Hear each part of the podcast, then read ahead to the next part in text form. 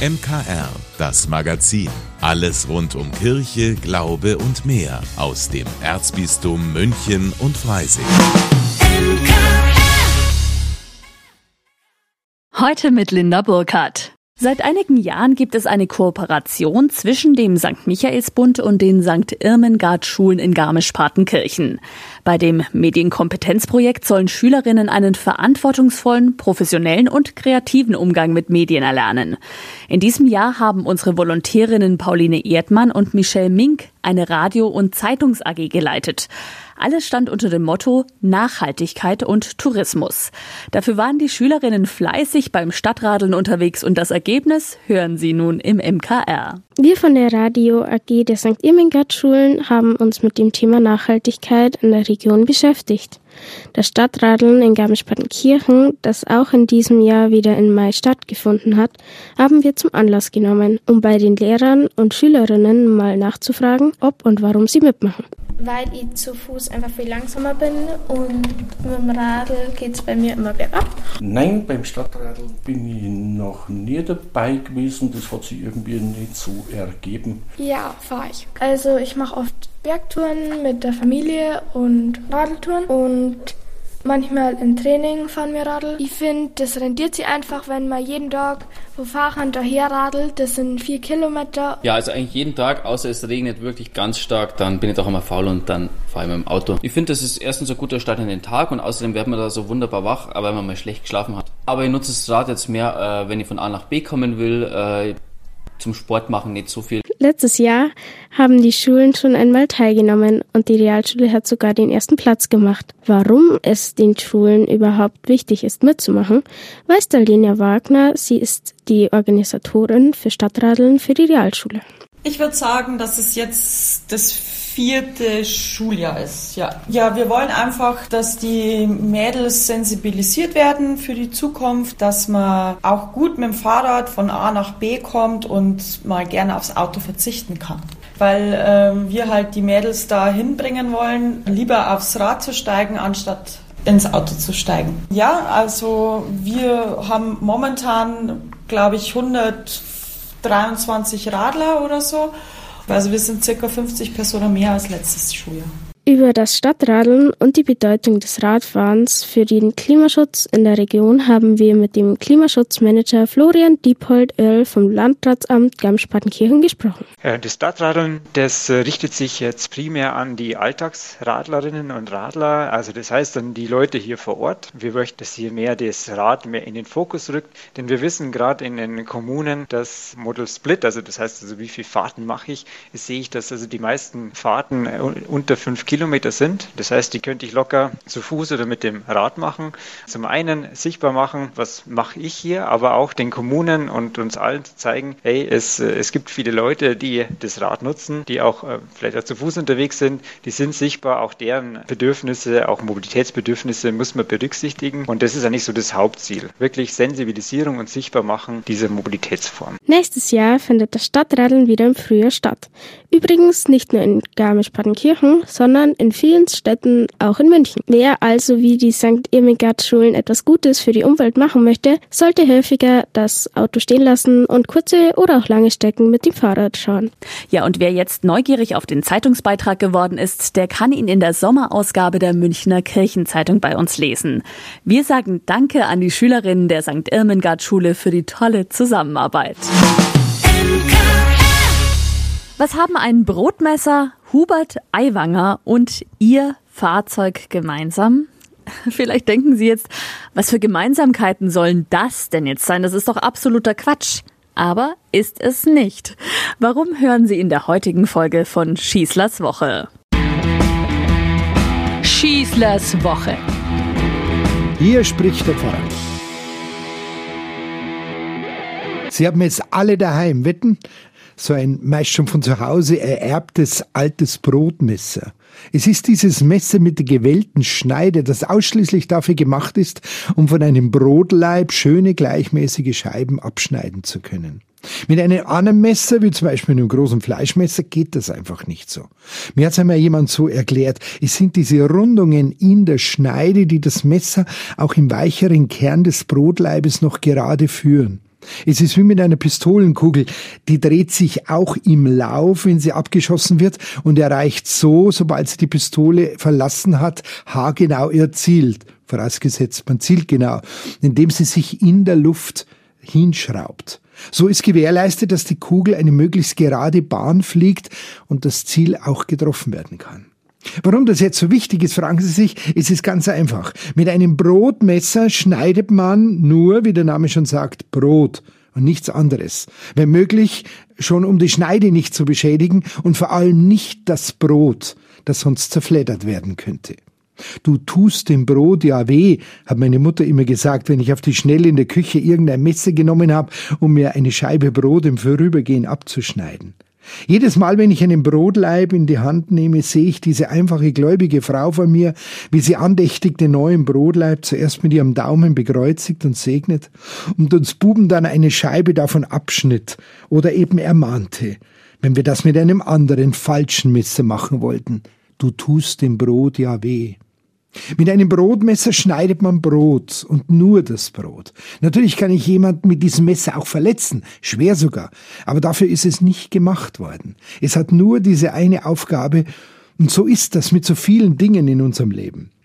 Wie jedes Jahr beschließen wir die Schulzeit traditionell am letzten Sonntag vor den Sommerferien mit unserer alljährlichen Fahrzeugsegnung. Und da denke ich dann immer an mein Brotmesser und an meine Mutter und sage dasselbe all den Menschen, die mit ihren Fahrzeugen zur Segnung kommen. Eure Autos, Motorräder, Fahrräder und was auch immer sind nur zum Fahren, nur zur Fortbewegung da. So wollen wir sie verwenden und nichts anderes daraus machen, schon gar nicht Waffen auf unseren Straßen und damit Menschen bedrängen oder gar bedrohen oder ihre Gesundheit aufs Spiel setzen.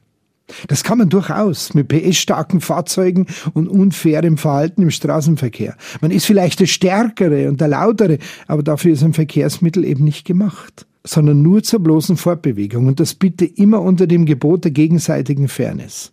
Genau das macht uns Christen ja aus, dass wir aufeinander schauen und Rücksicht nehmen, nicht nur mit Ellbogenverhalten uns den Weg freischaufeln. Deswegen kommen sie auch zu unserer Segnung, weil sie das öffentlich machen wollen, die Menschen. Ja, genau, so wollen wir als Christen erkennbar sein in der Welt. Und zwar ganz bewusst außerhalb unserer Kirchenräume. In die Kirche gehen macht noch keinen guten Christen aus. Das Leben zählt. Und nicht nur bei unserer Fahrzeugsegnung kommt mir das Probmesser meiner Mutter jetzt in den Sinn. Lange war jetzt die Diskussion um diese berühmte Erdinger Demonstration gegen das neue Gebäudeenergiegesetz und vor allem um den Redebeitrag des stellvertretenden bayerischen Ministerpräsidenten und Wirtschaftsministers Hubert Aiwanger, besonders wegen seiner Aufforderung an die vielen Menschen, wir müssten uns unsere Demokratie von der Ampelregierung in Berlin wieder zurückholen. Jetzt haben einen CDU-Bundestagsabgeordneter namens Thomas Heilmann, sein wissenschaftlicher Mitarbeiter und ein Jurist eine exakt ausgearbeitete zigseitige Klage erstellt und genauestens begründet, warum das Gesetz zum jetzigen Zeitpunkt so in einem Schnellverfahren nicht beschlossen werden kann. Nämlich weil die Abgeordneten ganz einfach zu wenig Beratungszeit hatten und sie als Abgeordnete nicht nur dafür da sind, um Gesetzesvorhaben schnell mal durchzuwinken. Die Abgeordneten sind das höchste demokratische Organ in unserem Staat. Und das muss respektiert werden, sagt jetzt das Bundesverfassungsgericht. Nur so kann unsere Demokratie gestärkt und vor Angriffen von innen und außen bewahrt werden. Dazu muss man also das richtige Werkzeug nehmen. So wie es ein Thomas Heilmann getan hat. Ja, natürlich, die Beschlussfassung ist hier zuerst allein verschoben worden, nicht aufgehoben. Aber das schafft ja auch wieder Zeit, vielleicht über ein solches neues Gesetz weiter nachzudenken. Und das ist so wichtig. Man hat es erreicht, und zwar wie? Mit den Mitteln, die unsere vorbildliche Demokratie in unserem Land zur Verfügung stellt. Gegenentwürfe liefern, debattieren, diskutieren, inhaltlich sich einarbeiten, juristisch sich absichern. Das heißt viel, viel Anstrengung und eine Menge Arbeit. Die Leute haben sich nicht die Demokratie zurückgeholt, die diesen Antrag gestellt haben, eine Demokratie, die scheinbar verloren gegangen ist, Sie haben durch und durch demokratisch gekämpft. Sie haben alle Mittel und Methoden angewandt, die unsere Demokratie bietet, um ein für alle Menschen in unserem Land optimales Gesetz zu bekommen. Nicht lautstarke Vorwürfe, Attacken und Beschuldigungen, die sich im Ton manchmal überhaupt nicht mehr von rechts- und linksextremistischen Angriffen unterscheiden, lösen solche Fragen und Unklarheiten, sondern ehrliche, mühsame Arbeit. Viel Arbeit, Energie, Kompetenz und Fleiß. Das alles verträgt sich nicht mit marktschreierischem Getue. Wieso kann ein stellvertretender Ministerpräsident, denke ich mir, der für unsere Demokratie steht, den Menschen nicht Mut machen? Und bei einer solchen Demo ihnen positiv zurufen, dass sie beruhigt sein können. Mit den Mitteln unseres demokratischen Rechtsstaates werden wir uns stark aufstellen, damit am Ende auch ein Gesetz herauskommt, das auch wirklich allen zugutekommt. Wir dürfen in einer solchen starken und bewährten Demokratie jetzt schon seit gut 80 Jahren leben. Das geht ganz sicher gut, müssen wir Ihnen sagen, wenn wir bereit sind, alle daran mitzuarbeiten. Nicht um die Leute anzuheizen und aufzuhetzen, hat ein demokratisch gewählter Politiker da zu sein, sondern um sie zu stärken und ihnen Kraft für die Zukunft zu geben. Es ist eben doch wie mit meinem Brotmesser und mit unseren Autos. Du darfst mit ihnen nicht wehtun. Für die Menschen sollen sie da sein, für nichts anderes. Ich wünsche euch eine gute Woche. Wenn ihr fortfahrt, einen guten Start in den Urlaub. Passt auf euch auf. Kommt wieder gut zurück. Euer Pfarrer Schießler. Das war die neue Folge von Schießlers Woche von und mit Pfarrer Rainer Maria Schießler. Ein Beitrag, den Sie jederzeit auf münchner-kirchenradio.de nochmal hören und als Podcast gratis abonnieren können. Wenn aus Babys Kleinkinder werden, dann stehen Eltern vor ganz neuen Herausforderungen. Laufen, sprechen oder selbst mit dem Löffel essen. All das muss das Kind erst lernen. Für Eltern, die sich eine gezielte Unterstützung in dieser wichtigen Zeit wünschen, gibt es hier in München Edu. EDU steht für Eltern und Du und dahinter verbirgt sich ein präventives Spiel- und Lernprogramm, das vom Haus der Familie, der katholischen Familienbildungsstätte angeboten wird. Koordinatorin Nina Götz-Matthews erklärt, an wen sich das Angebot richtet. An Familien mit Kleinkindern, die Lust haben, ihre Kinder zu fördern, die Bindung zu stärken, dass wir neue Anregungen an die Familie geben oder auch Spiele, die man zu Hause sowieso hat, einfach neue Ideen zu bringen, zu sehen, was können meine Kinder damit lernen, wo was unter unterstütze ich damit motorisch, sprachlich, kognitiv. Dafür kommt einmal in der Woche eine Familienbesucherin zu den Eltern und dem Kind nach Hause. Maria Hanna ist eine von ihnen und sie hat immer Anregungen für das gemeinsame Spielen im Gepäck. Wir haben zum Beispiel ein Hammerspiel, Seifenblasen, was wir mitbringen oder auch Bausteine, was wir mitbringen. Oder eben zum Beispiel bringen wir auch nur eine Papprolle mit und Tischtennisball, einfach Ideen von zu Hause. Es können also ganz einfache Spiele oder alltägliche Gegenstände sein. Wichtig ist die gezielte Beschäftigung mit dem Kind und dass man bewusst Zeit miteinander verbringt. Und natürlich hat Maria Hanna auch immer ein offenes Ohr für die Fragen der Mamas und Papas. Also häufig sind es wahrscheinlich das Trockenwerden von den Kindern. Das ist immer so, wie mache ich das meistens? Und auch mit dem Essen natürlich. Also, oh, mein Kind isst nicht oder oh, äh, mein Kind bewegt sich nicht so viel, wie ich möchte oder wie oft muss ich mit dem rausgehen oder wie oft ähm, Zähne putzen. Dann genau, ist auch so eine Sache, wie, wie hat man das dann gemacht mit den Zähneputzen? Weil ich habe selber eine Tochter und habe da auch einige Tipps. Für die ist zum Beispiel Franziska sehr dankbar. Sie und ihre 20 Monate alte Tochter Nina machen seit Dezember bei IDU mit und freuen sich jede Woche auf die Besuche. Ihr tut's gut, mir tut's gut, durch das ähm, noch mehr diesen motorischen, was sie dann auch entwickelt hat, mehr die Hände, bisschen mehr diese Konzentration dann halt dann auch. Da sieht man schon seit Dezember, dass man was hat, sag ich jetzt mal. Und wenn das Kind etwas Neues kann, dann ist man als Mama oder Papa natürlich besonders stolz. 10 Euro kostet die Teilnahme bei IDU im Monat. Dafür bekommt man Spielanregungen, neue Ideen und am wertvollsten eine intensive gemeinsame Zeit. Lydia Jäger für das MKR. Also das Highlight in dieser Woche dürfte für die meisten Schüler der lang ersehnte Start in die großen Ferien sein. Für meine kleine Tochter war es am Wochenende ihr dritter Geburtstag und mein Kollege Ivo Makota, der hängt gerade wegen seines Highlights regelmäßig über der Balkonbrüstung und beobachtet den Nachbargarten. Warum? Das verrät er uns jetzt. Das Highlight der Woche. Hallo und Servus, mein Name ist Ivo Makota. Ich bin Moderator, Redakteur und Projektleitung hier beim MKR. Mein Highlight in dieser Woche geht an unsere Nachbarskatze und Herrn Igel. Herr Igel ist ja ein netter Geselle, der uns im Garten zurzeit sehr oft besuchen kommt. Er schaut immer in der Dämmerung vorbei. Nicht, weil wir ihm sympathisch sind, sondern weil die Nachbarin immer abends auf der Terrasse Futter für ihre Miezekatze bereitstellt. Die Katze ist aber in den Abendstunden meist auf der Jagd nach Mäusen unterwegs. Ja, und so kommt es, dass, bevor die Mieze zu ihrem Futternapf kommt, Herr Igel schon mal Platz nimmt und sich seinen Bauch mit ihrem Futter vollstopft.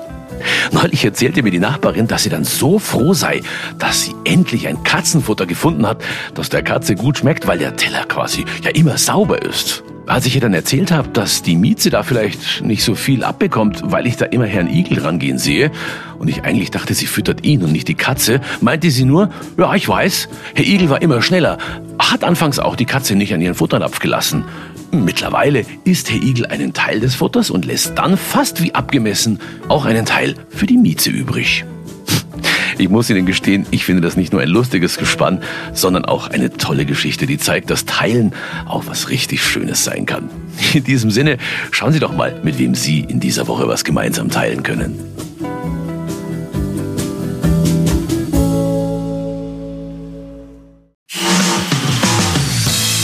Vielen Dank, dass Sie sich unseren Podcast MKR, das Magazin des Münchner Kirchenradios, angehört haben. Wir freuen uns, wenn Sie unseren Podcast abonnieren und in der Podcast-App Ihrer Wahl bewerten. Am liebsten natürlich mit fünf Sternen. Wir haben auch noch viele andere schöne Podcasts. Diese finden Sie unter münchnerkirchenradio.de und überall, wo es Podcasts gibt. MKR, wir machen Ihren Podcast. MKR, mehr Tiefgang für den Süden.